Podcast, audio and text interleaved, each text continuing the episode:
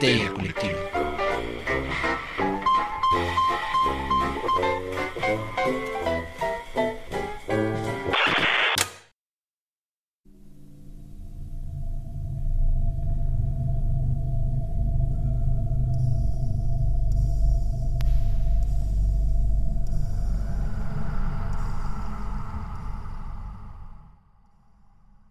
Esto es Histeria Colectiva, el programa donde Fernando Santamaría, Ricardo Medina y el Dr. Braham se sientan alrededor del círculo de invocación para abrir la caja de Pandora y volarse la tapa de los sesos platicando sobre ficción, magia, ocultismo, casos supernaturales, literatura y todo lo que tenga que ver con la cultura del horror.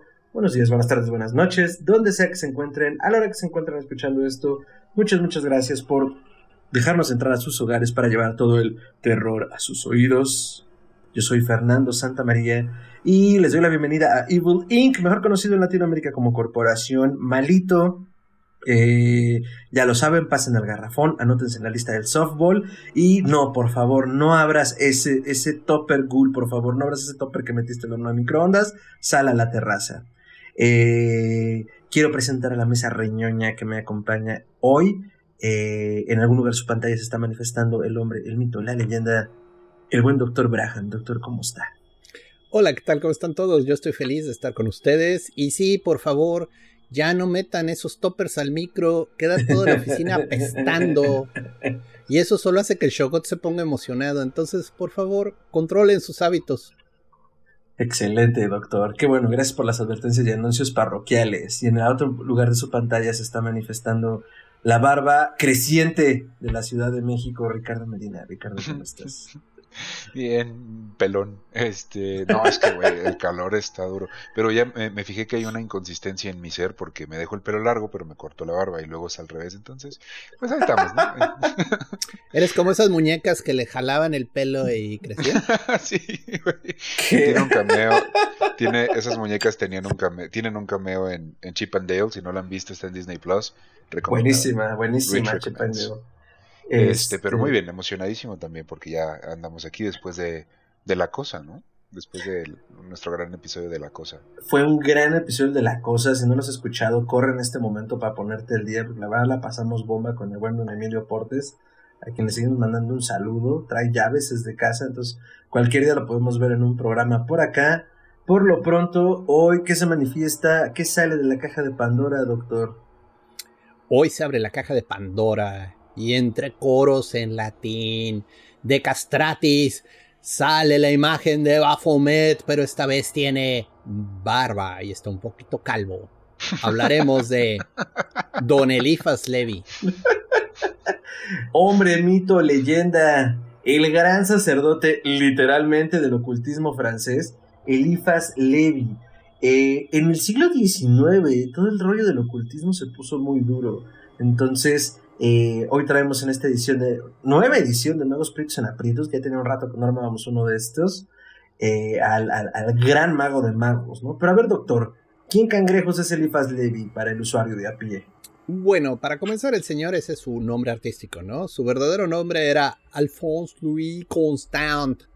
Ah, Javelé, ¿no? Creo también. Sí, sí, era Alfonso Luis Constanzo. Pero este, el señor, bueno, pues nace en Francia, en la ciudad de París, y pues de una familia muy humilde. En 1810, digo, esta fecha es relevante para nosotros los mexicanos porque es el año en el que el cura Hidalgo quiso hacer la independencia de México, no le salió. Pero bueno, este, nosotros la festejamos todavía como el primer, este, grito, ¿no?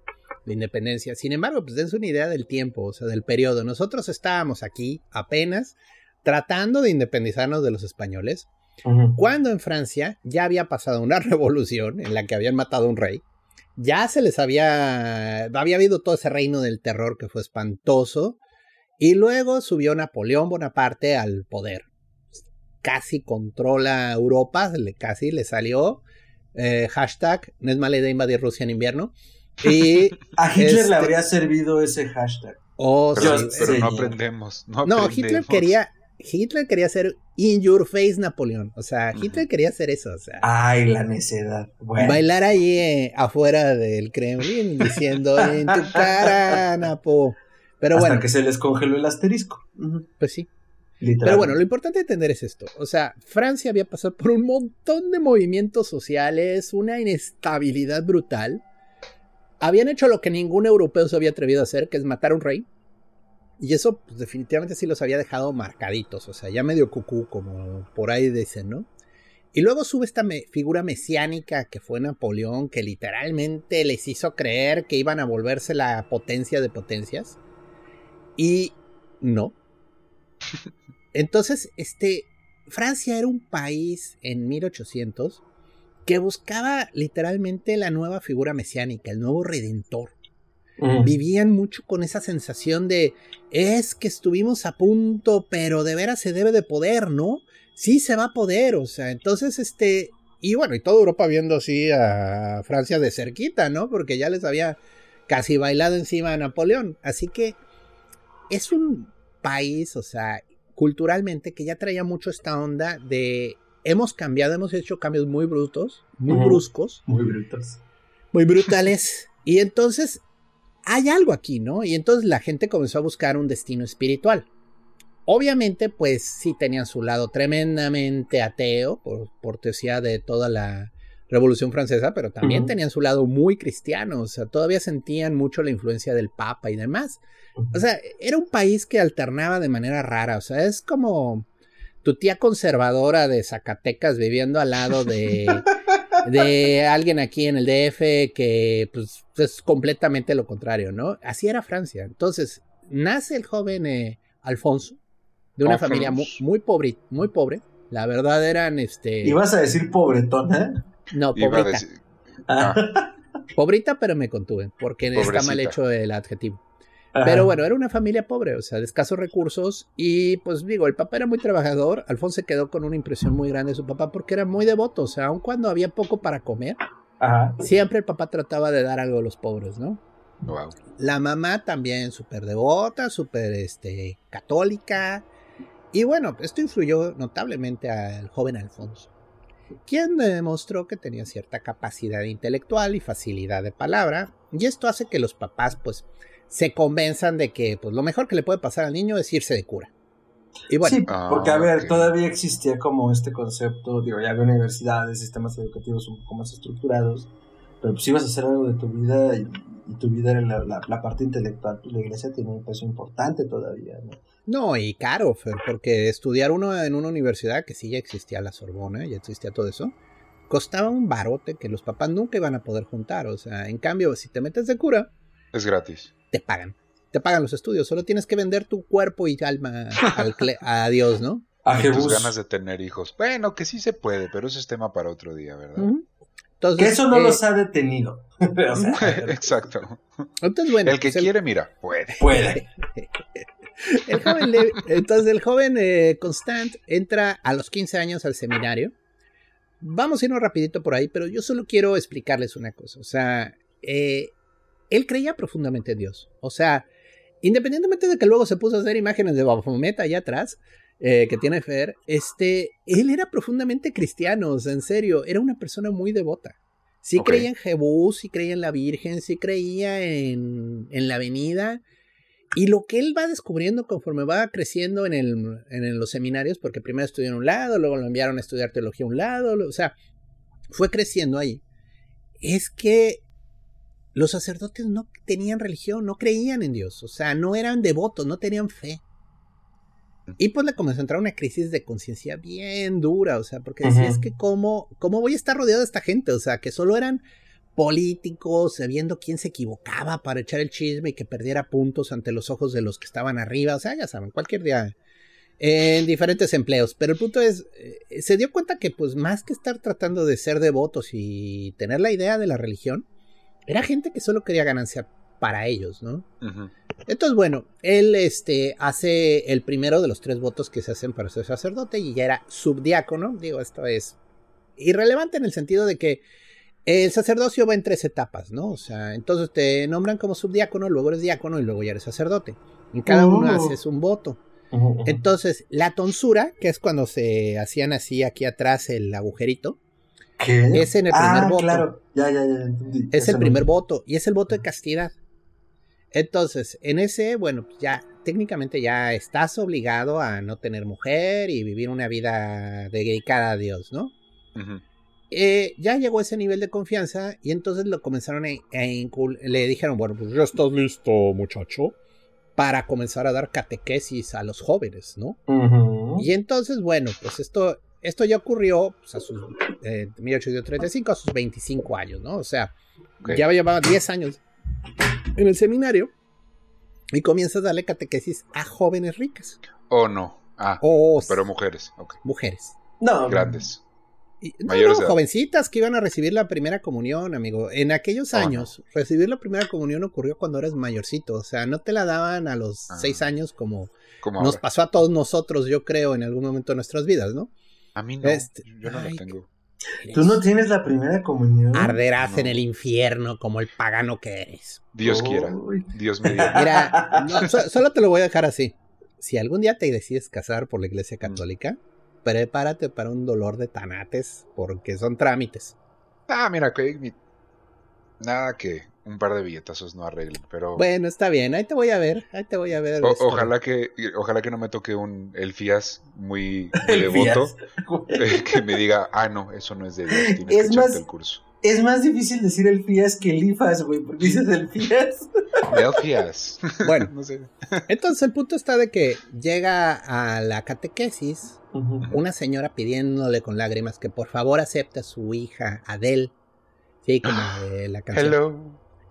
¿Por qué? Porque pues eran pobres de familia numerosa y no tenían dinero para pagar la catequesis. De nuevo, todo esto costaba, o sea, es ridículo. Y Elifas voltea a ver a Adele y se queda, pero profundamente y perdidamente enamorado de ella.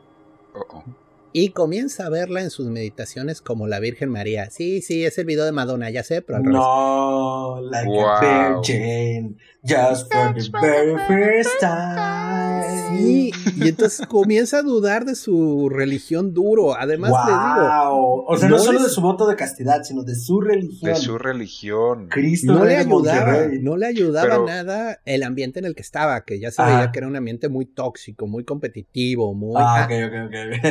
Pero, Entonces- pero si empieza a ver a esta niña como a Adele, como la Virgen, ¿por qué duda de su religión si Porque iba a ser cura, no podía tener sexo con ella. Ah, O sea- ya, ya, ya, ya, ya, ok. Dudar Sí, de su le- religión es dudar de su castidad, punto. Se le empezó a poner chubby cuando la veía meditar y así. Pues sí. Entonces, este... eh, pues agarra y se sale del convento. Mm. Así, literalmente, pues no lo mío, no la religión, padre. Sabio, hombre, sabio. Y entonces deja el convento y. Adele no quiere con él. No, me, es que tienes que asegurar el premio antes de tomar decisiones, chingada madre, güey, no me hagas esto. ya se me habías llama, ilusionado. se llama consenso y tal vez él debió decirle, oye, me interesa. Exacto, oye, ¿sabes No que sé, estoy pensando en dejar ¿te aquí el desmadre? intereso? Pero jalas, ajá, exacto. Pero Sí, como bueno, todos los incels fue como de, "Hmm, yo creo que si lo hago me va a aceptar, ¿no? No, este no. gesto, aparte ha de haber sido así como, este gesto seguramente ganará su corazón. Ay, Dios. Eh, El punto Ay, es que se me cayó un héroe. Adele, este, de hecho, se volvió una actriz reconocida en Francia. O sea, yo creo que sí era guapa, ¿eh? O sea, la verdad, este, no hay fotos de ella, pero Este, sí. probablemente sí haya tenido algún encanto porque, pues, logró actuar y trabajar en el teatro y fue reconocida. Wow. Tuvieron una relación muy amistosa. O sea, ella solo le dijo, no, contigo no, te veo como amigo, ¿no? Y Al así, menos. mira, mira, si lo haces lento puedes ver cómo se le rompe el corazón. Así, o sea, así. Ay, Y- qué gran chiste. Y entonces el pobre, pues, de Alfonso se queda como el perro de las dos tortas. Digo, ya estaba muy enojado con la iglesia. O sea, en general estaba molesto con la institución, vamos a dejarlo así, ¿no? Entonces, este, dice, a la chingada, no los necesito. Pero, pues le comienzan a pasar desgracias. Primero, la chica de él no quiere. Después, eh, su padre ya había muerto y su madre, pues, vivía sola, tratando de salir adelante con la, con la, el ideal de que iba a tener un hijo sacerdote. Y pues cuando se entera que se salió del seminario, se suicida la señora. No. No. Mató Sí. a su jefa. Dejó la No estufa. mató a su jefa. Su jefa se mató. porque mató. Puso Pero en su mente seguramente dijo como de, güey, yo la maté, güey. Sí, se ahogó con el gas. en Con el estufa. gas. Ay, qué gacho, güey. No sé si gas o dejó carbón, pero el punto está que toda la casa se le llenó de monóxido de carbono y se ahogó. O sea, Dejó prendida la estufa. Pero sí sabemos que fue su decisión, o sea, no fue un accidente. sí, sí, sí. No, o sea, vaya, está difícil. Pero el punto Oh, es que Es parece Es que que en el desarrollo de nuestro personaje ya llevamos dos tragedias. Normalmente la tercera vale madre, güey. No, sí, digo, ya ven Hitler que lo expulsaron de la escuela de arte y lo que hizo, ¿no? O sea, bueno, Esta es la historia de origen de un villano cualquiera en Marvel, güey. casi, casi. El necromante, ah. Y entonces, bueno, este, Alphonse lo que sí tenía era buena capacidad artística, de hecho era pintor. Ajá. Aparte de curita, bueno, de saberse las escrituras, ahí es donde aprende, por cierto, en el seminario el alfabeto hebreo. Esto será más importante, importante más adelante. Vamos a poner esa herramienta aquí. Pero el punto es.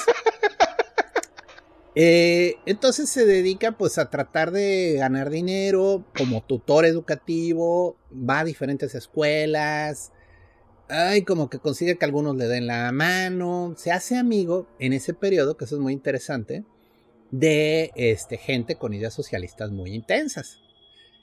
Entre ellos, la señora Flora Tristán. Flora Tristán, curiosamente, es la abuela de Gauguin. Pero bueno, esa es otra historia. Este, ¡Wow! la señora luchaba por los derechos de las mujeres. Y sí, estamos hablando de 1835. O sea, y era así radicalísima. Luchaba por los derechos de los obreros. Iba a reclamar que los sucios patrones no les estaban dando lo que merecían. O sea, no es una idea. O sea, y la señora y Elifas se hicieron muy amigos. O sea, realmente a, a él le sirvió mucho hablar con ella en el sentido de que sí, a huevo. O sea, el pedo está que no es solo la religión lo que está mal, no mames, el pinche gobierno está de mierda, o sea, estamos jodidos. Y entonces, bueno, pues ahí también conoció a otro personaje que fue importante en la cultura política de Francia, que se llamaba Alphonse Esquiros, como Esquirol, pero es Esquiros. Entonces, bueno, de ahí pues se dedica el señor Alphonse a ver dónde conseguía dinero, anduvo con una tropa itinerante de actores, descubrió que era bueno actuando, hasta eso, tenía facilidad. Y pues a pintar, conseguía chambitas de pintar alguna pared en una iglesia, eh, hacer ilustraciones de libros, eso le sacaba dinero, ¿no? Ujú.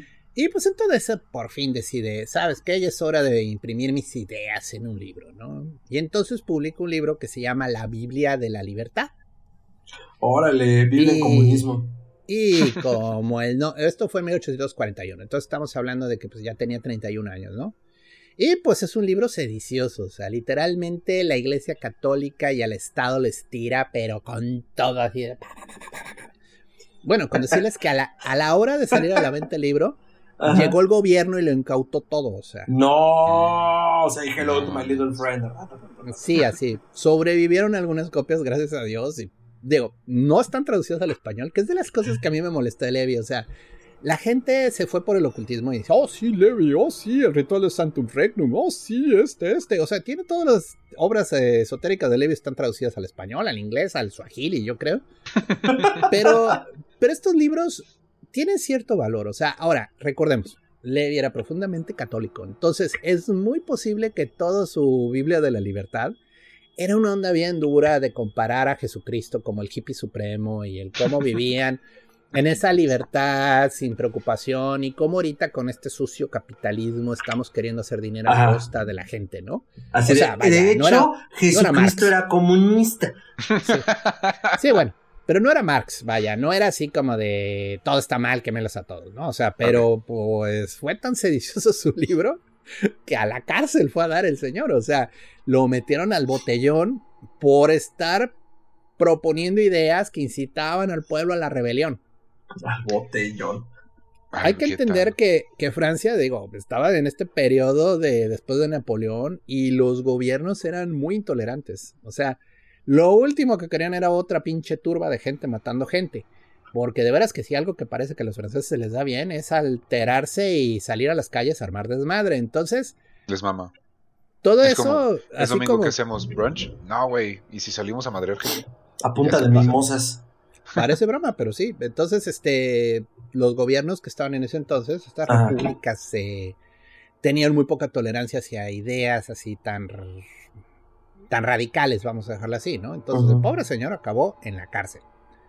Lo condenaron a ocho meses en la prisión y una multa de 300 francos, los cuales no tenía, porque era más pobre que nada el pobre. Y suena que era mucho, además. Sí, era fuerte, o sea, era considerable. Pero el punto está que como no pudo pagar la multa, se quedó dos meses más, ¿no? Para pagarla. Y bueno, estuvo en la cárcel. Eh, de nuevo, lo trataron de joder mucho en temas de aislamiento, en temas de, de que le leían la correspondencia, de que no lo dejaban este, enviar eh, documentos que dijeran algo que no se permitiera. O sea, prisionero político. Oye, ¿y por qué no? O sea, esto va a sonar muy feo, pero no es que los gobiernos no lo hayan hecho antes. ¿Por qué no lo mandaban matar? O sea, ya tenía cierto. ¿Ya tenía followers? O sea, ya, ya era mm, como influencer o. No, pero era un, era un curita renegado que se les le quisieron dar una, una elección en la Se le salió del guacal. Pero pues yo creo que le ayudó que había sido sacerdote. O sea, probablemente, bueno, no fue sacerdote, que quedó en el diaconato y probablemente por eso como que lo respetaron un poco. Ah, ok. Pero sí, tuvo suerte, no lo mataron. Tuvo suerte. Este, el punto está que cuando ya mm, sale de la cárcel, obviamente sale mentando a madres. No es así como que salió y dijo, bueno, ya no me voy a dedicar a eso. Sí, bueno, creo que el gobierno en, realidad es... Sabe lo que hace. Sí. Entonces, bueno, saliendo de la cárcel, este, lo convencen de cambiarse su nombre, ¿no? Y ponerse el nombre de su... Ah, bueno, en la cárcel estuvo leyendo muchos autores místicos, ah. entre ellos Emanuel Swedenborg.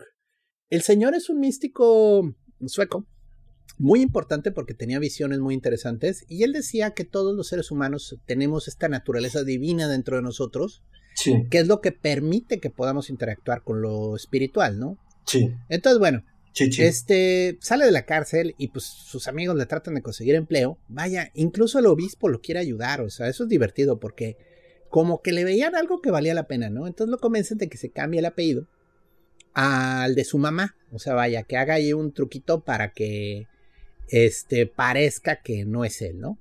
Ya saben, yo soy Cosme Fulanito, no soy Homero Simpson, pues igual. ¿no? el mago lo hizo de nuevo. Y entonces pues, se pone a trabajar de tutor en una escuela.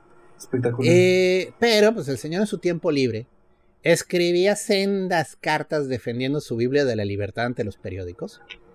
Hasta que un día lo cachó. Okay. Cámbiate el nombre, güey. Sí, por cierto, Cosme Fulanito dice en la columna editorial: Yo voy a defender la Biblia de la libertad. Atentamente, Elifas le.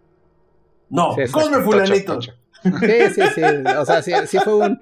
Cuando yo le diga, señor Thompson, usted contestará. Ay, creo que le habla a usted. Ah, sí, o sea, bueno pues se corre la voz, se arma el escándalo de nuevo y pues le dicen en la escuela, sorry, mano, ya no te podemos tener no mames, o sea, también que no mames. le están pues, dando una salida y el güey, oigan, soy yo.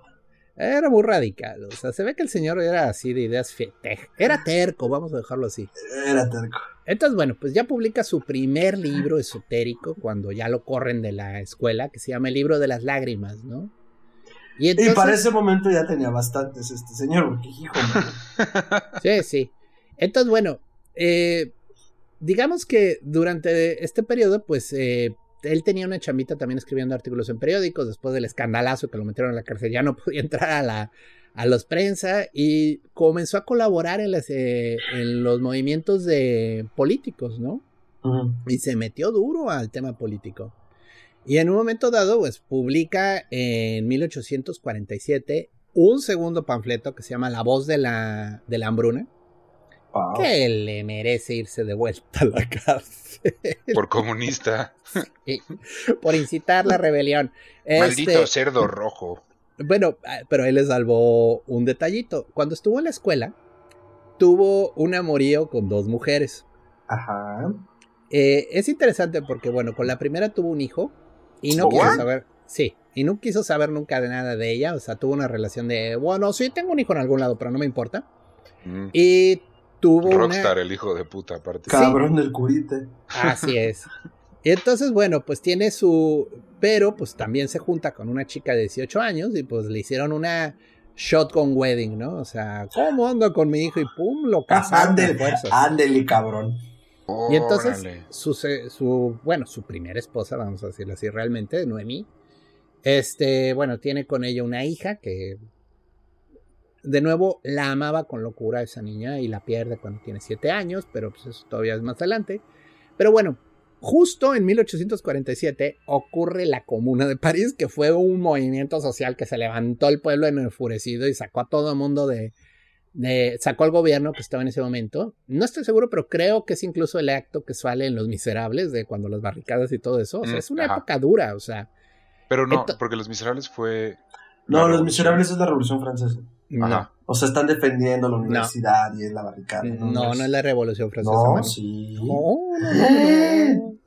Mientras usted sigue su relato, yo voy a ir a Wikipedia. Es entre repúblicas, o sea, están hablando precisamente de ese periodo. Por cierto, Víctor Hugo eh, no conoció a Eliphas Levi en persona, pero admiraba mucho su obra. Esa es otra historia. Ah.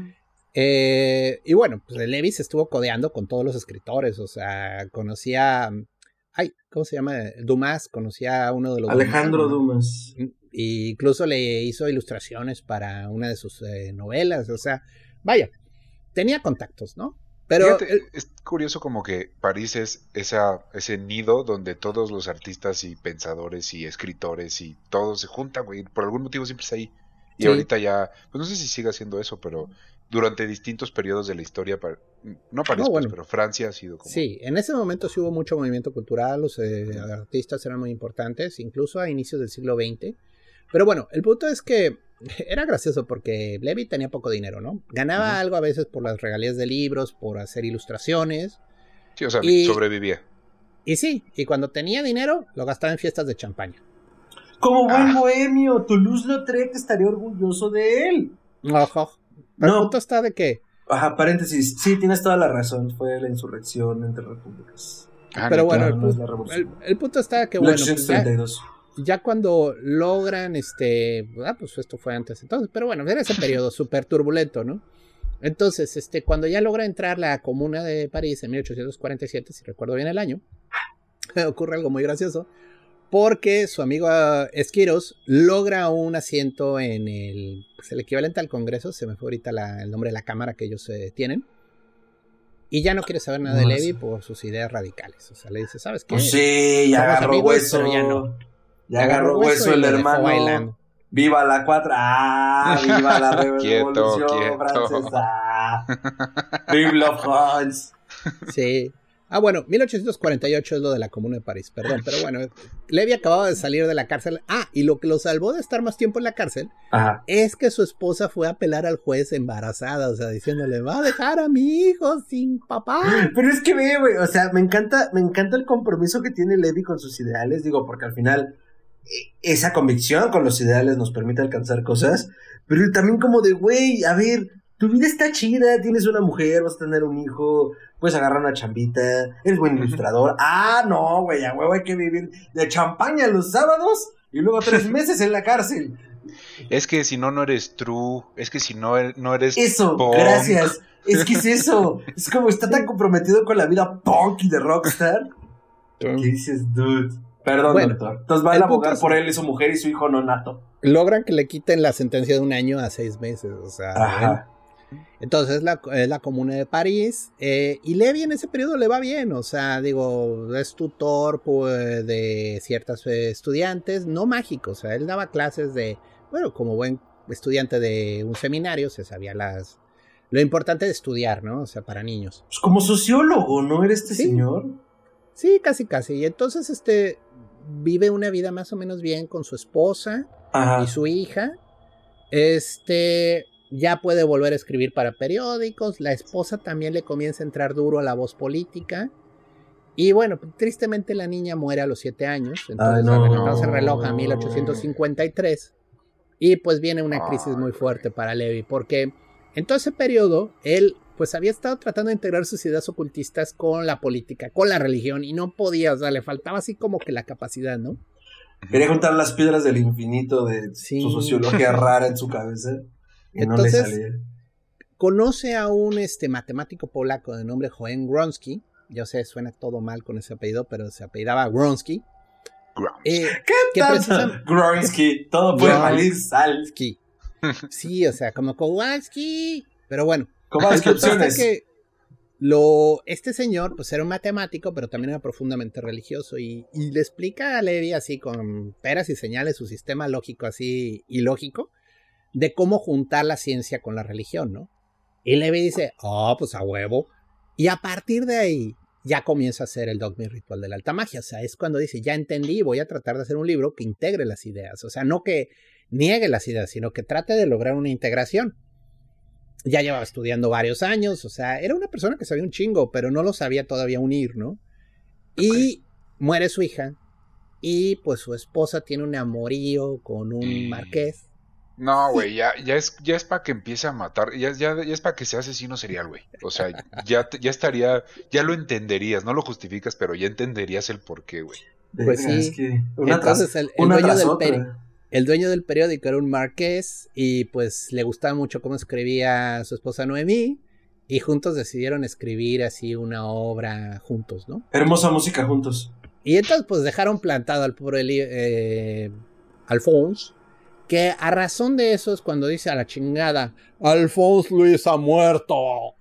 Ahora y surge el Rifas Levy. Bola de humo. Que técnicamente Eliphas Levi es su nombre en versión judía. O sea, entonces este es una manera como de ponerlo. Y eh, pues se dedica de lleno ya. O sea, dice a la chingada, ya me harté de esto, ¿no? Ya me mato para allá. Y entonces, bueno, ya se dedica de lleno a la búsqueda práctica del ocultismo y eh, decide viajar por el mundo como todos los eh, bohemios deben hacerlo. Sí, y se va a 1854 a Inglaterra a conocer ocultistas allá. Todavía no era famoso Levi, hay que añadir, o sea, era una persona que sabía ya bastante, pero no tenía el conecte ocultista mágico, ¿no? Pues andaba en su pedo, ¿no? Era muy, muy local, muy personal además. Bueno, pues eh, en Inglaterra eh, le va bien, entre comillas. Conoce a este autor que es muy famoso, Edward Butler Lytton, quien hizo una novela muy famosa que se llama Zanoni. Mm, eh, pues, pues, todo la Golden Dawn así babeaba sobre el Sanoni, así. sí, era su libro de cabecera. La idea de Sanoni es muy sencilla. O sea, es un señor que es un este, mago de la más alta esfera y que ya logró la inmortalidad, ¿no? Y entonces este, este chavo decide ser su estudiante pero este, no le hace caso y bebe el elixir de la inmortalidad antes de tiempo y entonces le sale mal la receta y el resto de la novela es el güey logrando alcanzar la iluminación y la maestría en medio de la Revolución Francesa.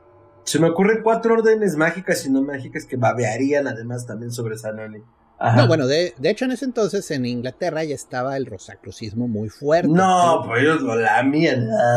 Sí, no, Butler Riton era Rosacruz. O sea, y ah, entonces, este, bueno, pues hacen luego, luego buenas migas, así como ese abrazo más macho de machos que hay en el Predador, así. y, dicen, sí, a huevo, somos bros. Cuánta testosterona en un solo lugar. Sí, y en aquel entonces, este, hace quizás el único acto de magia conocido, porque Levi era muy discreto en lo que hacía y parece que no le gustaba la magia así en serio, o sea, ceremonial de producir resultados. Era más no, de hecho, tiene un concepto muy interesante sobre eso, pero ya llegaremos a eso. Sobre quién practica y quién sabe. Sí. bueno, bueno yo lo llamaría mago de buró, pero bueno, esa es otra historia. el punto es que una noble inglesa lo manda a llamar un día así, de manera más misteriosa que se puede, y le dice, señor, yo sé que usted sabe yo sé que sabe que yo sé que usted sabe. Ah, huevo, claro. y, claro. Y yo sé que usted es muy discreto y prefiere no presumir sus logros, pero yo tengo un laboratorio donde se pueden realizar los experimentos del más alto nivel. Y necesito que me ayude en una operación mágica. ¿Ok? y Levi, como todo caballero, dijo, de acuerdo. Y entonces, bueno, fueron a la mansión de esta mujer, que obviamente era una noble, nunca queda clara la identidad. Eh, en la torre de su castillo. Sí, en la torre de su castillo, no te no, En la torre de su castillo tenía un, un, cuarto especial para hacer magia ceremonial. Y entonces tenía el altar puesto, cuatro espejos cóncavos en cada extremo de las direcciones, el brasero, todos los ingredientes. Y Levi dijo, de aquí soy. Entonces. Me van a becar. sí, lo que quería, sí, me gané la beca del Fonca. Pero bueno, El punto está que la señora quería invocar a Apolonio de Tiana. Apolonio de Tiana Ah. es una de estas figuras místicas muy, muy engrandecidas por las leyendas del gnosticismo. Era un, pues vaya, es uno de estos autores gnósticos, pero sobre todo el señor tenía como que fama de hacer milagros. O sea, literalmente el señor era mago. Quién sabe cómo lo hacía, pero hacía cosas muy impresionantes. Y entonces querían llamar a Polonio porque querían preguntarle dos cosas. Y entonces, bueno, el Levi narra en Dogma y Ritual toda la operación de cómo se le aparece una sombra de un hombre enfrente, fuera del círculo, y cómo cuando levanta el brazo para apuntarle con la espada siente que el brazo se le entumece y tiene que bajar la- el brazo. Y se comienza a sentir todo agobiado por la fuerza espiritual que está tratando de dominar con su, con su fuerza mágica. o Es que, sea, güey, ¿Por qué este güey no escribió ficción, güey? No, no, de hecho escribió un par de novelas. O Pero sea, le- dice, se me está entumiendo el brazo, carnal. No estás viendo a Polonio. Te está dando un infarto. Sí, ver, o sea, literalmente así. Levi así se arrancó el marcador de ki y dice, está por encima de 3000. Así. Ándale. No, bueno. Este. Ay. Y bueno, Levi después dice, esto no lo recomiendo que lo haga la gente que no tiene experiencia porque puede morirse en el proceso. Yo, Elifas Levi, gran mago ceremonial, diácono ordenado con toda la investidura de la Iglesia Católica, no pude con un espíritu chocarrero. ¿Qué te puede esperar a ti, eh, usuario mortal. Lo cual logra promedio. que muchos autores de ocultismo moderno se burlen un poco de Levi. Pero bueno, el señor era bien intencionado. O sea, la verdad creo que cuando habla de eso, habla más que nada queriendo que la gente no se meta en pedos. Entonces, o que no le quiten tampoco el, el varo, güey. O sea, es como, yo sí puedo, que me contraten a mí, ustedes no, están bien pendejos, solo yo puedo. no, pues él siempre le dijo a sus alumnos que no lo intentaran, o sea, que se concentraran más en el trabajo espiritual interior, en el desarrollo de la conciencia, en el elevar la conciencia, pero que no traten de llamar espíritus porque eso no deja. Mm. Entonces, bueno, eh, obviamente, pues, adivinen de qué era la pregunta. De Levi, porque Ay. la, la noble quería una cosa y él quería otra cosa. Adivinen de qué preguntó Levi. ¿Que si podían pagar la renta?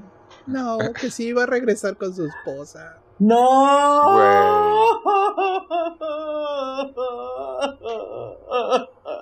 Y aquí se acaba este programa. A esta historia solo le hace falta desechos tóxicos, güey. Es lo único que le falta para que este cabrón se haga un Joker o algo así, güey. Ay, Sí. pensé que un Hulk. Yo me Sí, que- más como un Hulk. Que exploten los espejos y le dejen la cara toda marcada de esquilas de Ajá, espejos, ¿no? Bueno, ajá. el punto está que eh, sí, efectivamente, le- el espíritu no le habló con palabras, sino que lo oyó en su cabeza, le dijo, está muerto eso. Profesor X. O sea, se acabó el Está matrimonio, ¿no? muerto, güey. Bien, Bien se rió, güey. salvaje, Y se rió de él así como, "Ja, ja, pendejo. Bueno, en, defen- en defensa, en defensa de Levi, la dama noble también quería saber por un amante. Entonces Ah, fue ok. así como, No mames, y tanto pedo para eso, güey. No podían ir a, a reconquistarlos ellos mismos. No podían ir a una lectura de tarot. O sea, menos el- el- pedo. el meme ese del negrito que hace así, así. o sea, El buen Cavi, nuestro amigo personal Cavi. Pero bueno, el punto es, este, sí. Y para eso fue así, abrieron las paredes entre este mundo y en el otro, así. O sea, es el común denominador. Viene Stranger Things para preguntar Stranger si me Things, ama. así.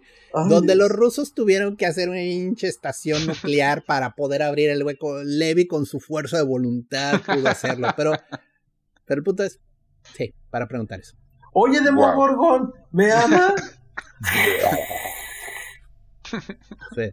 Bueno, ya después de eso Levi regresa a Francia, pero pues, digo, ya subió de nivel, o sea, después de haberse enfrentado a una entidad espiritual de nivel 3, seguro que ganó sus puntos de experiencia y ya se convirtió en un mago respetado, ¿no? Entonces, bueno, ya regresa a Francia y este pues publica su libro de Dogma y Ritual y comienza a volverse un autor famoso, o sea, la gente ya dice, "Ay, güey, este cabrón sí sabe." O sea, pero este libro le da difusión, se vende bastante. No tienes una idea, como pancakes, o sea, lo encontraban en todas las tiendas de Francia y además en Italia, que luego hubo personas que lo buscaron de allá, o sea, comenzó a volverse la autoridad del ocultismo, ¿no? Y dijo, pues aquí soy. El libro, como nadie quería publicárselo, pues lo vendió los derechos en 500 francos, porque pues dijo, pues con tal que me lo publiquen, vale, te doy los derechos, con la regla de que cada vez que hubiera una reimpresión se llevaba alguna lanita. Entonces, vaya, estuvo constantemente viviendo de eso, sí le llegaban las regalías, vamos a dejarlo así, ¿no?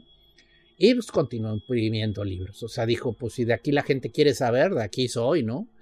Y pues obviamente hizo una fiesta de champaña. Pero bueno, eh, pues ahí publicó más libros. Tiene una larga, larga bibliografía el señor Levy. También es un poquito pesada irnos, ay, tal libro, y tal libro. Pero bueno, el señor Levy sobre todo se enfocaba mucho en la historia de la magia.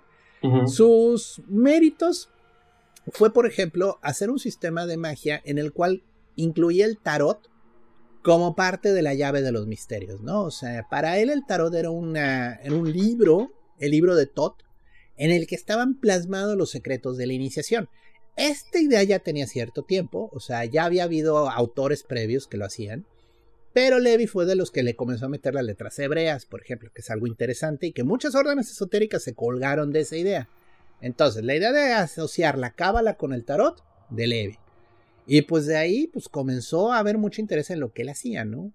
Ahora, eh, aquí hay que entender que Levi nunca formó una orden mágica, ¿no? O sea, uno piensa, ay, pues como Aleister Crowley fundó su orden, o como McGregor Matters fundó la Golden Dawn. No, Levi no tenía un interés real en así formar un grupo. Y vaya que había grupos, ¿eh? O sea, aún antes de que llegara Levi ya había gente que tenía interés en el ocultismo y que formaba pequeñas asociaciones. Tenemos a los Illuminati de Baviera, tenemos a los Rosacruces, que bueno, querían hacer el Rosacrucismo, o sea, sí había interés, ¿no? Nomás que Levi como que, ay, qué hueva. Entonces, se sabe que tomó discípulos, o sea, que sí le daba clases de cábala y de magia a ciertas personas que lo buscaban, apuesto que cobraba algo y de ahí sacaba dinero, ¿no? Entonces, no es que haya sido millonario, se ve que vivió una vida bastante tranquila, moderada, ¿no? Con fiestas de champaña. Este, y pues, eh, y mujerzuelas y juegos de azar, apostaría. Pero bueno, el punto es, eh, continúa publicando. Pero tranquila. Sí, tranquilo, tranquilo. Pero apostaría que juegos de azar. Sí, sí, pues digo, Francia. Ahora, eh, uno se pregunta, bueno, ¿y, ¿y la masonería le entró Lievi a la masonería? Porque bueno, es de, como de esos grupos que dices, sí, de hecho, se le inició, o sea, un amigo de él que se apellidaba Caubet, eh, lo invitó a una logia que se llamaba La Rosa del Perfecto Silencio. Ay, Dios. Y se le inició en 1861, ¿no? Caubet era el maestro, el venerable maestro, ¿no? Estaba a cargo de la logia en ese sentido. Y Levi, pues, tomó la iniciación, ¿no? Y pues Levi comenzó a tener encontronazos bien duros con todos sus compañeros de logia, vamos a dejarlo así. Porque les quería dar a entender que detrás del ritual masónico había toda una serie de estructuras cabalísticas. Cábala, mano. Cábala, dude. O sea, así como el meme del de aliens, era el hermano Levi diciendo Cábala. Cábala. Así, idéntico. Y pues obviamente los masones les daba hueva. Sí, porque no, no. O sea, e, el problema es este, miren, recordemos. La cábala era hebrea. Era una idea de los judíos. Sí. Y los europeos, es bien triste, pero tenían una versión hacia todo lo que fuera judaísmo bien dura, porque son los que mataron a Jesús. Entonces, tener ideas de cábala y todo eso era anticristiano en ciertos sentidos. Que de nuevo, la cábala es todo un tema porque la cábala hermética es una disciplina que se desarrolla más bien en Italia durante el Renacimiento con Pico de la Mirándola y todos estos autores increíbles que se ponen a traducir los libros del hermetismo y comienzan a incluir todas estas nociones de, la cábala y demás. Sí. Es una versión diferente de la cábala tradicional hebrea, o sea, pero vaya. Se le considera, perdón, se le considera cábala cristiana, justo por cómo y dónde surge. Una reinterpretación funcional pero pues no es cábala judía, Pues sí, pero pues bueno, a los judíos les apesta esa cábala porque fue cristiana. y a los eh, cristianos les apesta judía. Entonces era así como de. No había manera de vender esta idea. Como la tragas a lo que te huela, dicen los dos. Sí, o sea, a los dos no les gustaba. Y por lo mismo, bueno, pues tenían el problema técnico de que. A ver a, ver a quién le apesta más la cábala. Sí, entonces sus. Sus eh, ahora sí que sus dignísimos hermanos de logia, pues no lo bajaban de pendejo. Y pues ya, hasta un punto en el que se hartó el señor Levi, empacó sus cosas y se fue. O sea, dijo, Pero güey, hay fotos de ese güey con un collarín del grado 33, ¿no? es Papus. Ah, es que son muy parecidos. Son idénticos, o sea, parecen clones. O sea, Yo por eso no sabía bien, veras, es Papus o es No, Levi? no, Papus, Papus es posterior. Papus es de la gente que estudió a Levi, pero no conoció a Levi. Gerard en causa alias Papus. Pero, Ajá. pero, pero, ¿quién funda los martinistas? Papus. Eh, Papus anduvo más metido en eso, o sea, Ah. sí. No mames, qué desmadre. Ajá. Sí, no, es un desmadre, es un Se de parecen ideas. muchísimo. Es un de ideas esotéricas bien locos. Entonces, bueno, se harta de los masones y de sus ideas rancias y decide irse, ¿no? Porque pues le iba bien como maestro de magia y no necesitaba a, a dilectos hermanos de logia diciéndole, es que eso no es cristiano. Pero bueno, Y se va. eh, obtiene el grado de maestro masón, ¿eh? O sea, no quedó así como que como que cerrado, ¿no? Sí, o sea, terminó su- su- sus tres grados y va. Sí, sí. Regresa a Inglaterra en ese periodo y, y ya, pues, ya estaba más establecida la Orden Rosacruz, le dan grado de maestro Rosacruz, o sea, le comienza a ir bien, o sea, ya era un autor reconocido, ya donde iba lo trataban bien, en el ocultismo sobre todo. Hay miles de anécdotas del señor pudiéndote leer quién eres con solo verte, o sea, y, y es muy raro porque sí, o sea, eh, Levi, sobre todo en sus ideas, trata como que de detener mucho el usar grimorios, o sea, los considera muy peligrosos. Sí, justo. Hay una anécdota que él cuenta de que lo fue a buscar un chavo que a fuerzas quería eh, que le enseñara a manejar el grimorio del Papa Honorio. Eh, ¿Qué es el grimorio del Papa Honorio en tres líneas, doctor? es un grimorio cristiano, o sea, no, sí maneja espíritus, pero es un grimorio de perfección, es como el ritual de Abramelín en cierta forma. Es un bonito grimorio, o sea, de hecho, te, te lleva ejercicios espirituales que te hacen contemplar la visión divina. No es malo, ¿eh? O sea, y de nuevo, este Levi se asustó y le dijo, no, ¿cómo crees? Y luego, este, este mismo sujeto mató a un arzobispo en una procesión religiosa en la cual ¿Qué? estaba Levi. Sí, ese mismo sujeto se le botaron las chanclas y fue a matar a un arzobispo. Este, y Levi siempre se sintió muy culpable por ello, ¿no? O sea, como de... mm. Además de que en sueños le habían advertido que se despidiera de su papá, porque ese arzobispo era amigo de él, ¿no? Pero decía, mi padre ya murió, ¿eh? Y bueno, luego se entera que matan a este. y, pues, este Uh, lo asocia, ¿no? Ah, es que era él. Y sí, luego le picó una araña. Este arzobispo le dijo, con gran poder llega gran responsabilidad. Con un gran poder jamás su tronco endereza. sí, pues sí. No, Entonces, y, el bueno. te- y el tema, perdón, y el tema de Levi, justo como con todo este conocimiento oculto, o sea, es que es chistoso porque sí estudia la parte esotérica, como de la introspección y la reflexión y el descubrimiento espiritual y religarte con tus partes divinas, pero ya la parte dura mágica le sacatea, o sea, a ver, dentro de sus axiomas él decía que practicar magia es ser charlatán, pero saber magia es ser sabio. Entonces toda esta onda, digo, al final de cuentas no vas a dejar mentir, lo que hicieron con Apolonio y Teana fue nigromancia.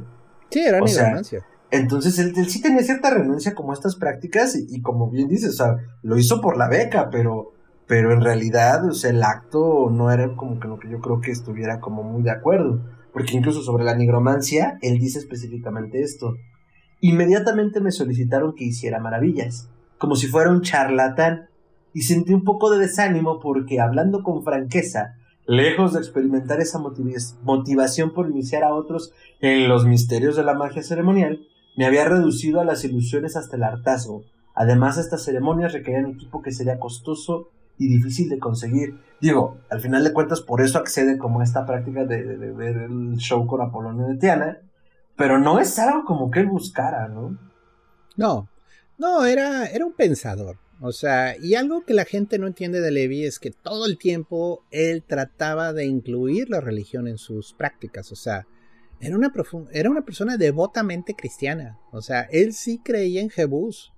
Aunque estaba medio peleado a veces con temas religiosos, él realmente tenía un tema personal de es que sí, la religión es noble y la religión tiene un camino. Ahora, eh, en Dogma y Ritual, que es un libro muy simpático, yo lo eh, leí la primera vez, yo creo que tenía como siete años. eh, en la primera bueno, en la primera página viene Levi así explicándote, los misterios de la magia son misterios profundos. Los misterios de la vida. y para entenderlos tienes que comprender quién es el maestro verdadero de esto, ¿no? Sí, claro. Y dice, da la vuelta para conocer al maestro, ¿no? Y puta, la primera cosa que ves es la ilustración de Levi, del Bafomet que está ahí atrás de Fer. O sea, literal, o sea, pinche cabrota, macho cabrío, con un nene así paradísimo. Con un nene. Y tetas doble D.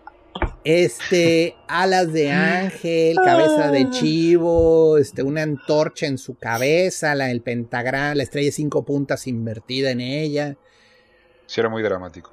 Sí. sí, y con Solve y Coagula. Hay que entender que es una alegoría. Sí, pero bueno, inmediatamente la gente vio así, ¡Ah, Satán! O sea, hay, toda una explicación, o sea, eh, es una alegoría del trabajo personal. O sea, Levi, de sus conceptos más importantes, está la luz astral.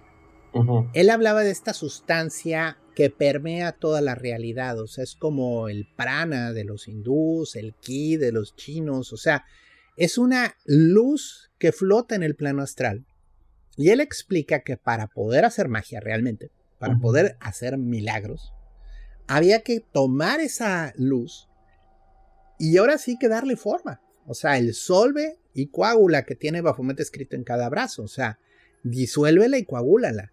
Y darle forma a eso te permite darle forma a proezas mágicas, vamos a dejarlo así, ¿no? ¿Por qué tiene esta apariencia tan espantosa? Pues porque es una quimera, es una criatura combinada y tiene los cuatro elementos en ella, o sea, las patas de macho cabrío, es tierra, las alas son el aire, tiene escamas de pez en el torso, eso es agua, y la antorcha en su cabeza, pues habla del fuego. O sea, Levita está haciendo una alegoría del trabajo mágico, pero obviamente también lo hizo adrede para asustar a los pendejos, o sea, porque... Pues, sí, sí, a los delfines. Sí, si no tienes paciencia para leer más allá de la imagen y asustarte con ella, pues efectivamente, es un buen espantabobos. O sea, es ahora sí que pongo un espantapájaros bien fue en la entrada para espantar pendejos, o sea, ya. Ya si alguien llega y toca, bueno, pues le abro. Exacto, porque además justo en el sentido del, pensamiento esotérico que tiene, de esto que estás planteando, al menos tenía tres grandes principios él que trataba de seguir y de enseñar. La correspondencia entre el macrocosmos y el microcosmos, esto lo encontramos en el hermetismo y la magia la voluntad humana, fuerza tan real como el vapor o la corriente galvánica, que además también entendamos esto último, estamos viviendo una época de cambios científicos a pasos agigantados, o sea, a principios del siglo XIX se estaba ya experimentando con electricidad, que era una curiosidad en ese momento, y el galvanismo, que era una serie de experimentos con corrientes eléctricas o sea, el más famoso son los experimentos con las ancas de rana, cuando se descubre que pues el cuerpo o los cuerpos funcionan a través de impulsos eléctricos y que esto da mucho pie a la primera gran novela de ciencia ficción que fue el moderno Prometeo alias Frankenstein. Entonces, también el pensamiento esotérico en México en ese momento está permeado por los grandes descubrimientos porque, oh, sorpresa, resulta que hay mucho de la vida que todavía no sabemos. Y en tercer lugar, Levi dice el concepto de luz astral, que así como el de cuerpo astral será pronto un tema corriente entre los ocultistas, ¿no? O sea, era algo que él manejaba y decía, es que esto va a ser lo chic y lo in. Quizás a ustedes no les gusten, pero a sus hijos les encantará. Bien McFly, ¿no? Pero sí, o sea, efectivamente, o sea, los escritos de Levi te plantean un sistema, no te da las reglas, o sea, Levi es muy cuidadoso al dar métodos, hay que leer muy entre líneas, hay que saber ver la relación a veces de números en capítulos con números de otro capítulo de otro libro. Y comienzas a trabajar a través del crucigrama. De las cosas que a Levi lo acusan mucho, y todavía no terminamos eh, su vida, pero bueno, es un buen punto como para hacer un paréntesis y hablar de su obra. De las cosas que acusan mucho a Levi es que es muy inconstante. O sea, hay cosas que no tienen lógica cuando lo comparas con otro libro de él. Y es que Levi no revisaba su obra. O sea, Levi como que soltaba la, el libro y después quería hacer otro libro y a veces dentro del otro libro cambiaba un poco el concepto y, no es que fuera un genio y lo estaba haciendo drede, ¿no? Entonces es como cuando uno tiene mala memoria, que es algo que a mí me pasa, y luego me reclaman porque es que no lo dijiste así y yo, ok, quizás lo cambio un poco. Pero pues, es así, ¿no? O sea, es que sí, es así. Sí, sorry, o sea, a mí me preguntan algo un día y me lo preguntan un año después y puede que diga otra cosa totalmente, ¿no? Pero eh, el punto es, eh, Levi, pues en muchos sentidos, era un autor que no, no tenía como que el indexado de lo que ya había dicho y de su obra escrita. Y entonces a veces como que sí es medio contradictorio en sus libros. Y hay que entenderlo para poderlo apreciarlo, porque si no, luego uno acaba volviéndose loco tratando de hacer que todo encaje, ¿no? Él no traía como que un sistema grande, un macrosistema, tratándote lo explicar en pequeñas obras. O sea, él como que le iba por aquí, le iba por allá, le iba por allá. Vaya, si hay coherencia en algunas de sus cosas, pero por ejemplo, algunas de las cosas de Cábala que él usa no están tan chidas. Este, hay algunas discusiones ahí de ¿y por qué usó este nombre? Bueno, Levi, Levi sabiendo cábala y no sabiendo cábala, ¿no? Este, vaya, él estudió cábala, era autodidacta en muchos sentidos. Este, sí estudió, se sabe que estudió la cábala de Nudata, pero pues este, en muchos sentidos fue de los primeros autores en tratar de hacer un sistema coherente de magia que funcionara, ¿no? O sea, no solo eh, la especulación. Hay anécdotas de Levi trabajando alquimia con otras personas.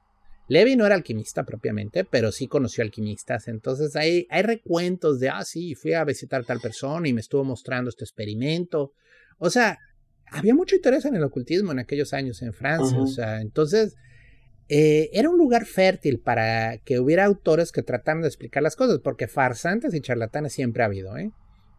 Levi, por ejemplo, estaba muy peleado con los mediums. Comenzó también todo el fenómeno de la mediumnidad en finales del siglo XIX y pues ahí por el 1860 se comenzaron a popularizar mucho los mediums y gente que hacía las misas, este, las sesiones, los sans. Los y, sans. Y sí, Levi, Levi sí decía, es que no, siento que esto es más tema de charlatanería que verdadero, ¿no?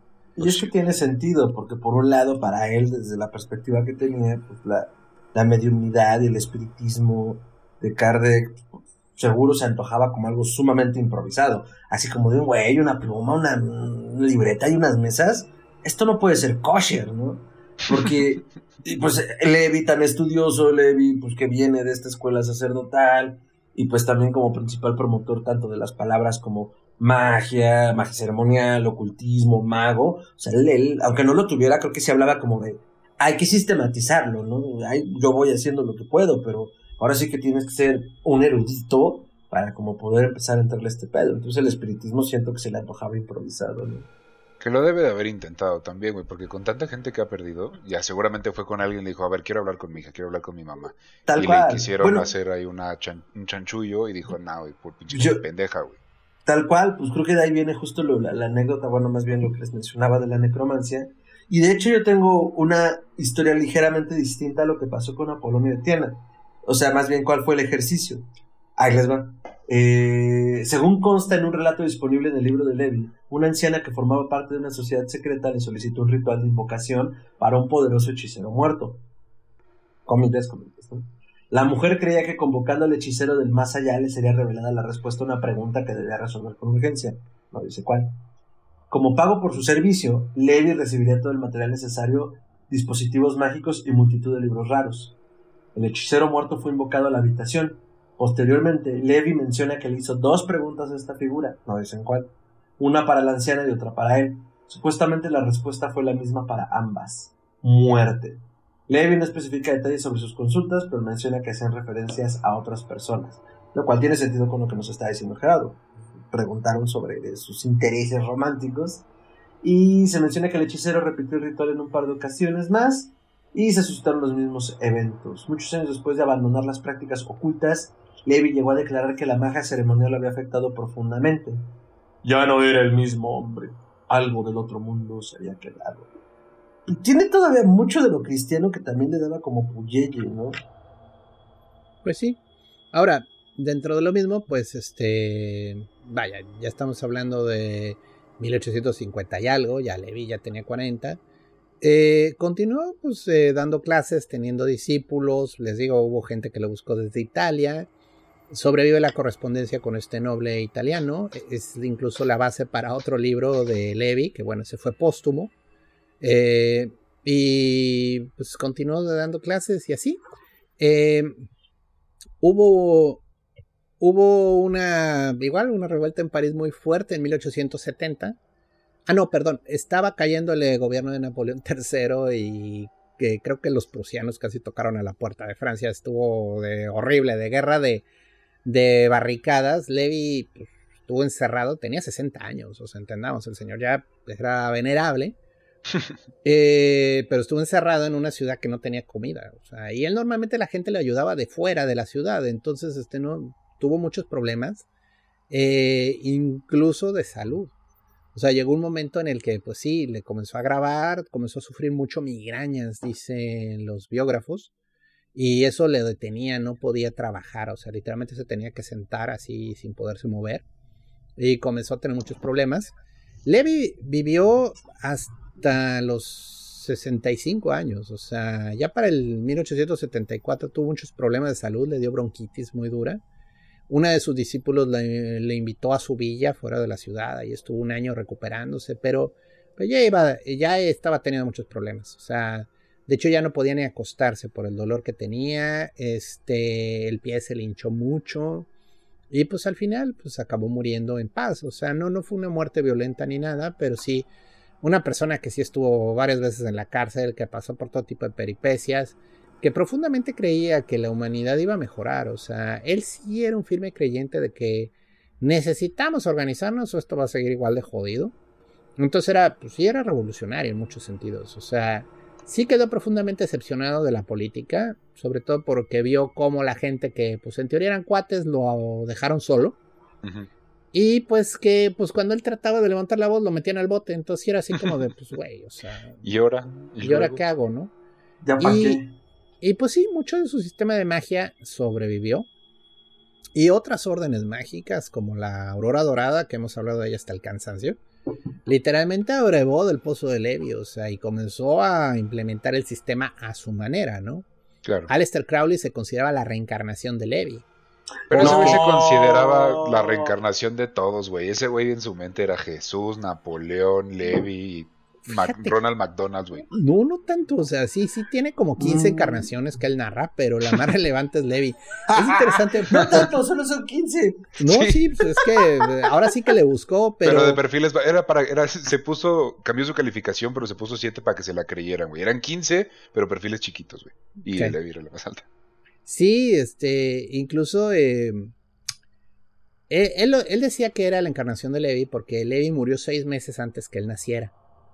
Entonces, este, como que hay ahí una relación. Y cuando viajó a Francia, en una de esas veces, comenzó a sentirse muy conectado con ciertos lugares. Y cuando estuvo preguntando, se dio cuenta que ahí vivió Levi, ¿no? Entonces. Emily en ah, París. Crowley en París. Cállate, güey, qué mala serie, güey. Bueno, el gusto por la champaña creo que sí lo heredó, porque también. Pero bueno. Eh, entonces, este, igual el movimiento esoterista francés le debe muchísimo a Levi. Después de Levi hubo varios autores, el más famoso es Papus, obviamente, de Attencaus. Papus fue, pues sí, trabajó mucho con el esoterismo. Eh, fue miembro de la Golden Dawn, de la rama en Francia, fue miembro de la Sociedad Rosa Cruz. Fue más y, y, pues sí, sí, le, él, Papus luego fue famoso porque publicó un libro que se llama El Tarot de los Bohemios, donde retoma muchas de las ideas de Levi y las publica en un mazo de tarot. Y ese tarot es dificilísimo de conseguir. Pues también es que no lo han vuelto a hacer. Ajá, yo sé, pero. Oferta-demanda siempre se me hace tan castroso. O sea, porque... o sea, está muy bien hecho, pero como nunca lo volvieron a reimprimir desde los ochentas. Pues es, pero pues de nuevo, es papel impreso. O sea, ¿cuánto puede costar en producción una pinche carta de esas? O sea, ya son ganas de hacer algo de objeto de colección, ¿no? Pero bueno, el punto es, este, Papus estudió a Levi muchísimo, no lo conoció directamente, conoció gente que conoció a Levi, eso sí, y este, pues también Papus es de esas figuras relevantes del esoterismo francés después, ¿no? ¿Qué pasó, Papus? Ese Papus, ¿qué pasó, mi Papus? ¿Qué pasó, Papus? Pues sí, es todo un sujeto. Papus, por ejemplo, era médico. O sea, donde Levi fue casi cura, eh, Papus fue doctor. Y es interesante porque también andaba metido ahí en ondas esotéricas chistosas con sus pacientes. Pero bueno, eh, y en general, esa ya fue una orden estructurada. O sea, Levi quedó justo antes de que comenzara a haber órdenes mágicas en Francia. Y eso es curioso porque, bueno, pues él, él le tocó ser el que abrió el puta de lanza, pero no le tocó ver ya gente que realmente estaba dedicada a un sistema práctico de magia tratando de implementar el sistema, ¿no? Eh, y bueno, pues, ¿qué nos deja Levi? Yo creo que Levi, su mérito sobre todo es que, bueno, eh, trató de escribir libros en el que explicaba que el sistema no era tan complicado, o sea que sí, sí había reglas y que necesitabas tenerlas claras, pero que pues, había manera de trabajarlo, ¿no? Y que no había que tener así como que tampoco miedo, ¿no? Ahora, Levi sí se metía luego mucho en ondas bien de tía, tía cristiana de es que eso te va a condenar. Entonces, eh, fue una parte importante en el desarrollo, ¿no?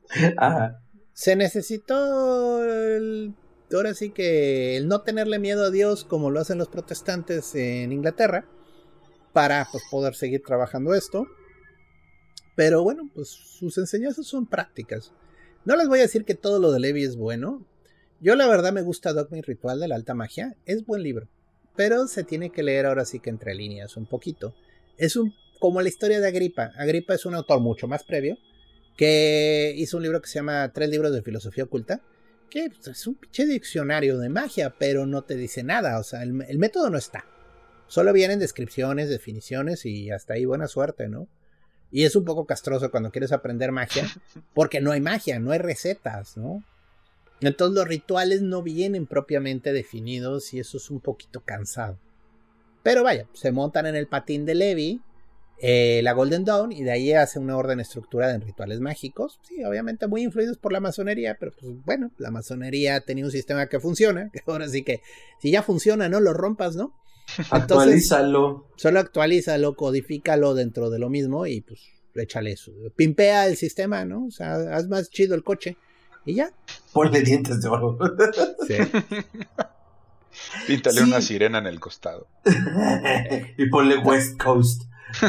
Está como, está como el meme del que puso sus cuarzos en el volante. No mames, no. Que le dice, ¿Para que manches. me cuide o qué? No, pues es que el, comentario es en el momento en el que la bolsa de aire se active, te va a matar. Es que, a ver, la, imagen es esta. Le mete como un chingo de cuarcitos y dice, ay, no mames, está increíble, ¿cómo no lo había hecho antes? Mi coche vibra súper bonito. Y abajo un güey, oigan, ¿le dice o le digo? Y ya, pues, es como, güey, en cuanto reviente la bolsa de aire, va a acabar con cuarzos hasta en el cerebro. Pero bueno. Eh, Pero no te preocupes, güey, porque si le cae un cuarzo en el cerebro, seguramente la energía cinética del subcuantum astral, güey, se va a transmitir a, través de la energía del cristal, güey, entonces se va a volver un superhumano, güey. Podrías haber dicho va a vibrar bonito y ya, güey, te habría entendido igual. Es que yo quería hablar técnicamente, güey, con, con hechos científicos. O se va a morir. También, también te habré entendido. 50-50. Pon Una de las grandes aspiraciones de Levi fue, ahorita que hablabas que tenía sus ataques luego de Tiamocha, pues era conciliar el catolicismo y la magia. O sea, porque él, pues, ya lo platicamos todo el programa, ya nos contaste, no estaba peleando en su cabeza, pero no, no, no, lograba convencer a la gente, ¿no? Entonces, tiene una frase que era, era, un hechicero es un taumaturgo que el Papa no ha querido reconocer. Taumaturgo significa fabricante de milagros. Entonces era como, pues operamos en el mismo canal, ¿no? Entonces, eh, él trataba como de justificarlo de esa manera. Por supuesto que el Vaticano le dijo que era un hereje en el momento en que planteaba eso, ¿no? nadie más tiene el, monopolio de estas cosas más que ellos, ¿no? Pero pues, suerte que ya no quemaban gente por eso, o sea, porque sí pudo haber acabado en la hoguera. Totalmente, o sea, o sea, si se le declara como hereje, eso era hoguera. Por fortuna, y en Francia las cosas eran, en ese momento ya eran distintas, ¿no? Entonces, eh, eh, eh, creo que ese es como el gran tema con Levi. O sea, jamás logró soltar esta faceta religiosa, pero tampoco fue un problema, porque justo era su, su motivación de, practicarlo, ¿no? O sea, su propia religiosidad a partir del sistema del que había aprendido. Ah, misma historia que lo dijimos ahorita con la masonería, la masonería, perdón, trató de actualizarlo pues, sabes qué, o sea, la cosa es así. Y dentro de las novelas que también escribió está la de El hechicero de Meudon, por la cual también se le acusa de ser bastante comunista, donde este hechicero, que es el protagonista, eh, vive un montón de aventuras y desventuras en una novela que tiene muchísimas referencias a otra novela llamada Gargantúa y Pantagruel, que escribió. Ay, recuerdo quién le escribió Gargantúa y Pantagruel. ¿También? ¿O De lo hecho- escribió él? Rabelais. Sí, de hecho, eh, el tema de Gargantúa es divertido porque pues eh, le encantaba Levi Gargantúa y Pantagruel y estaba Ajá. haciendo ilustraciones para Gargantúa y Pantagruel. O sea, él dijo, a huevo, voy a hacer una versión ilustrada. Sí, sí, sí. Y se le adelantó Doré y pues por muy chingón que fuera Levi haciendo dibujos, pues, no, le gana a Doré. o sea, no entonces le ganas como- a Doré. Entonces hace referencias a la novela. Y bueno, entre frailes borrachos, amores terrenales, acusaciones de herejía y canciones de taberna, eh, pues surge la vida de este hechicero, ¿no? Y que al final se revela no como un brujo, sino como un sabio de mayor poder y que su poder es la fe en una humanidad libre y regida por el lema haz lo que quieras. ¿Le suena? Un poquito. como que alguien sí se sintió encarnado por Levi y luego fundó su propia orden donde te decía, haz lo que quieras, ser el todo de la ley. Ahora lo entiendo, la verdad es que no había como hecho esta conexión entre Crowley y Levi, pero entre más lo platicamos y ahorita de estas cosas, dices, ok, sí, fue una fuerte inspiración en ciertas cosas para Crowley. Sí. No, a Crowley le encantaba el dogma. O sea, De hecho, Telema- muy bueno. Telema, la, la palabra no sale en Gargantúa y Pantagruel, no la toma de ahí. Sí, creo. la abadía de Telema. La o sea, de Telema, ajá. Ah, de ahí, ahí comienza. Ah, pues ahí está. Entonces, El hechicero de Meudón. Eso, ese libro lo pueden encontrar, se edita. Le edita una editorial española que se llama, o bueno, en español, que se llama Wunderkramer. Si están en Ciudad de México, lo pueden encontrar con la pandilla de sexto piso. Ellos distribuyen esa editorial en México. No es barata, cuesta unos 600 pesos, 700, dependiendo de dónde la compren. Pero pueden leer las novelas de Levi. Entonces, por ahí la tengo, debería leerla y reseñarla. Entonces, ahí les cuento. Eh, eso con Elifas Levi, amigos. Pues ha sido todo un viaje por la Francia ocultista bohemia de mediados finales del siglo XIX. No pensé que me fuera a reír tanto ni a pasarla tan bien y tan mal en este programa. Y dije, ah, vamos a hablar de la magia ceremonial, sí, muy bonito, pero la vida de Levi es espectacular, para ser honesto. Pues, Todo un en partisano. Todo un partisano, sí, era un mago prieto de aprietos. Como decía Ricardo, o sea, tuvo como cinco momentos que eran la historia de origen de un villano sin problemas. Y él tuvo los cinco. Y luego quiere llegar un pendejito a decir, ay, es que mi mamá me pegaba y por eso me hice asesino. Cabrón, no mames. Ese güey sí sufrió, güey. Y lo, lo más que hizo fue escribir un chingo de libros, güey. Nada más, güey. O llega otro güey que te dice, ah, yo soy un poderoso mago ceremonial porque encontré tres TikToks que me avalan. Ay. Saludos a todos nuestros amigos practicantes de alguna doctrina, todos son libres de hacerlo, hagan su voluntad, solo yo sí soy de la idea de estudien, comprométanse con lo que hacen, no importa lo que hagan. Sean true, sean true, sean punks, de es verdad. que, güey, sí era- es- no, pero aparte él era muy, un comunista muy true.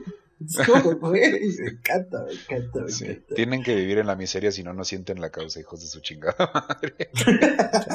Oye, tengan pero dinero, tienes- gástatelo en champaña para seguir pobre y seguir sintiendo la necesidad de la causa. Exacto. Ya lo te eso. tienes que deshacer de él, pero no lo quemes. es Dale como champán a tus, a tus camaradas. a tus camaradas, a tus comrades. Es como el IFAS, tienes familia e hijos. No, yo soy miserable y voy a vivir en mi miseria y me vas a ver. Y Ah. ellos también. Ah, como un dato curioso, este, de su amorío con esta directora de la escuela, Ajá. eh, tuvo un hijo. Oh, El hijo creció y el hijo ese tuvo no hijos. se murió. No, Oh. y el hijo tuvo hijos.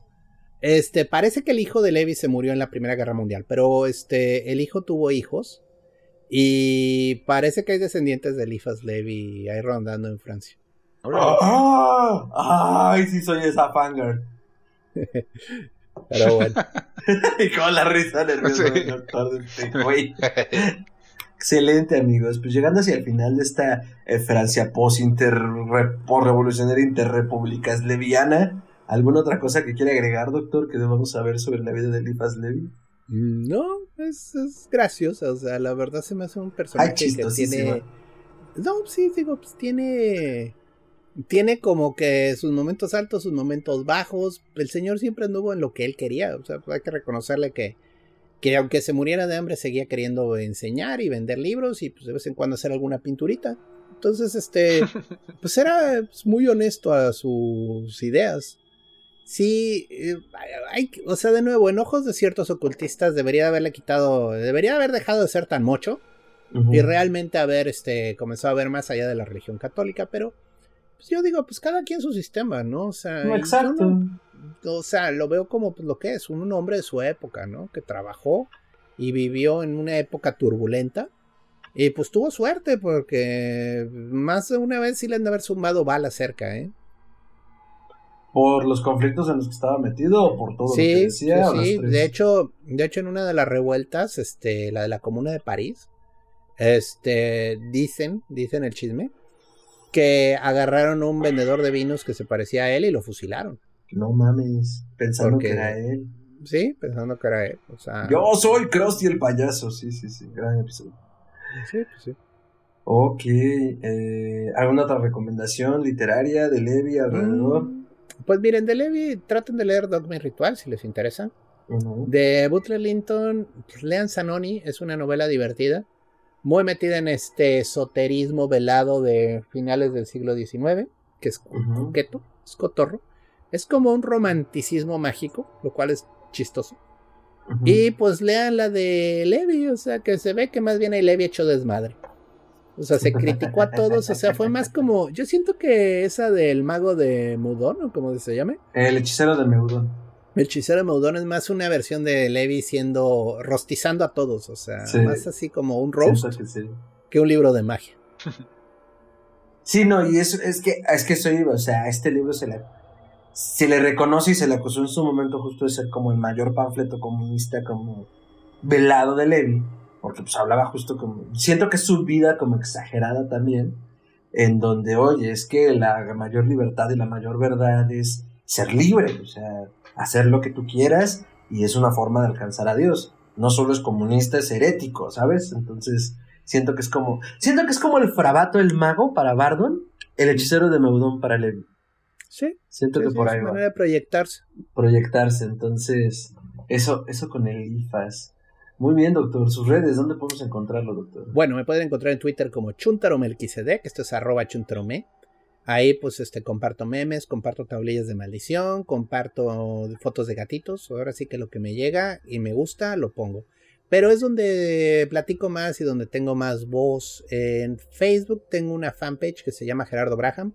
Ahí solo subo pues avisos de cursos, avisos de clases, avisos de temas. Ah, por cierto, estoy a punto de abrir un curso de tarot eh, y de astrología natal. Si alguien está interesado, ahí en la página de Histeria Colectiva están los... Em, están los pósters. Búsquenme si quieren este, en Twitter, arroba chuntarome. Ahí me pueden este, buscar y ahí yo les resuelvo sus dudas. Gracias. ¿Cuándo empiezan estos cursos, doctor? A mediados de julio, entonces, de 2022. Excelente. Muy bien, entonces ya lo saben, corren a redes y pidan informes si quieren formar parte de esta linda comuna de bohemios tarotistas, eh, pero que nos gusta beber champaña pero no quedar en la miseria, tanto. Excelente, doctor. Muchas gracias. Ricardo, Elifas Levi y redes. Yo, yo se las voy a regalar, güey, porque yo no lo voy a hacer, pero alguien, alguien debería hacer un cómic en el cual este, este man dice, a la chingada los libros, a la chingada, voy a usar mis poderes para el mal, hijos de, ya estoy hasta la madre, y se haga un mago acá bien, bien sombrío y combata con alguien. Este, mis redes son arroba tiranosaurio Rix en Twitter, e Instagram y en TikTok estamos como musicronautas, eh, compartiendo ahí pues datitos curiosos de música y reaccionando a música pop, porque aparentemente por eso me he hecho famoso. Entonces, pues ahí estamos, échense una vuelta. Gracias por escucharnos. Dense grasa y alguien, alguien debería dibujar al anti-Elifas Levi. Entonces, y que además sea capitalista. Creo que sería importante que sea capitalista. sí, que se cambiara de bando. Así como Superman cuando es el hijo, hijo de la madre patria, así el, ¿cómo es, cómo es doctor cuando aterriza, esta historia cuando aterriza en Rusia? Redson, el hijo Redson, el hijo, rojo. Espectacular. Entonces Elifas Levi va a ser así, el, campeón del capitalismo.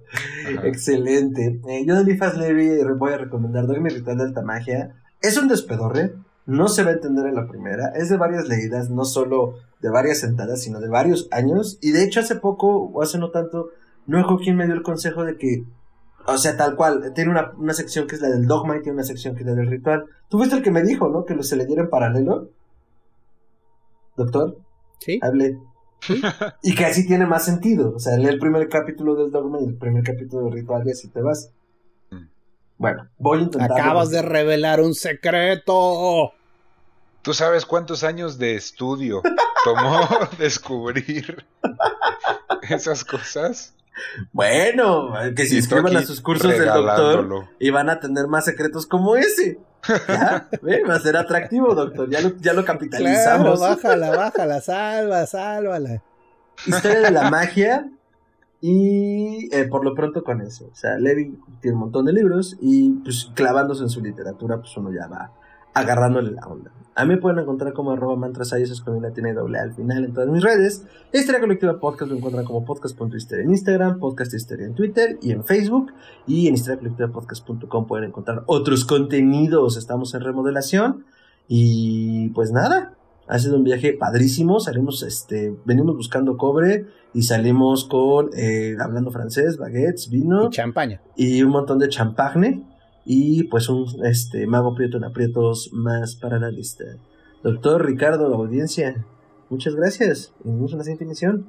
Nos vemos.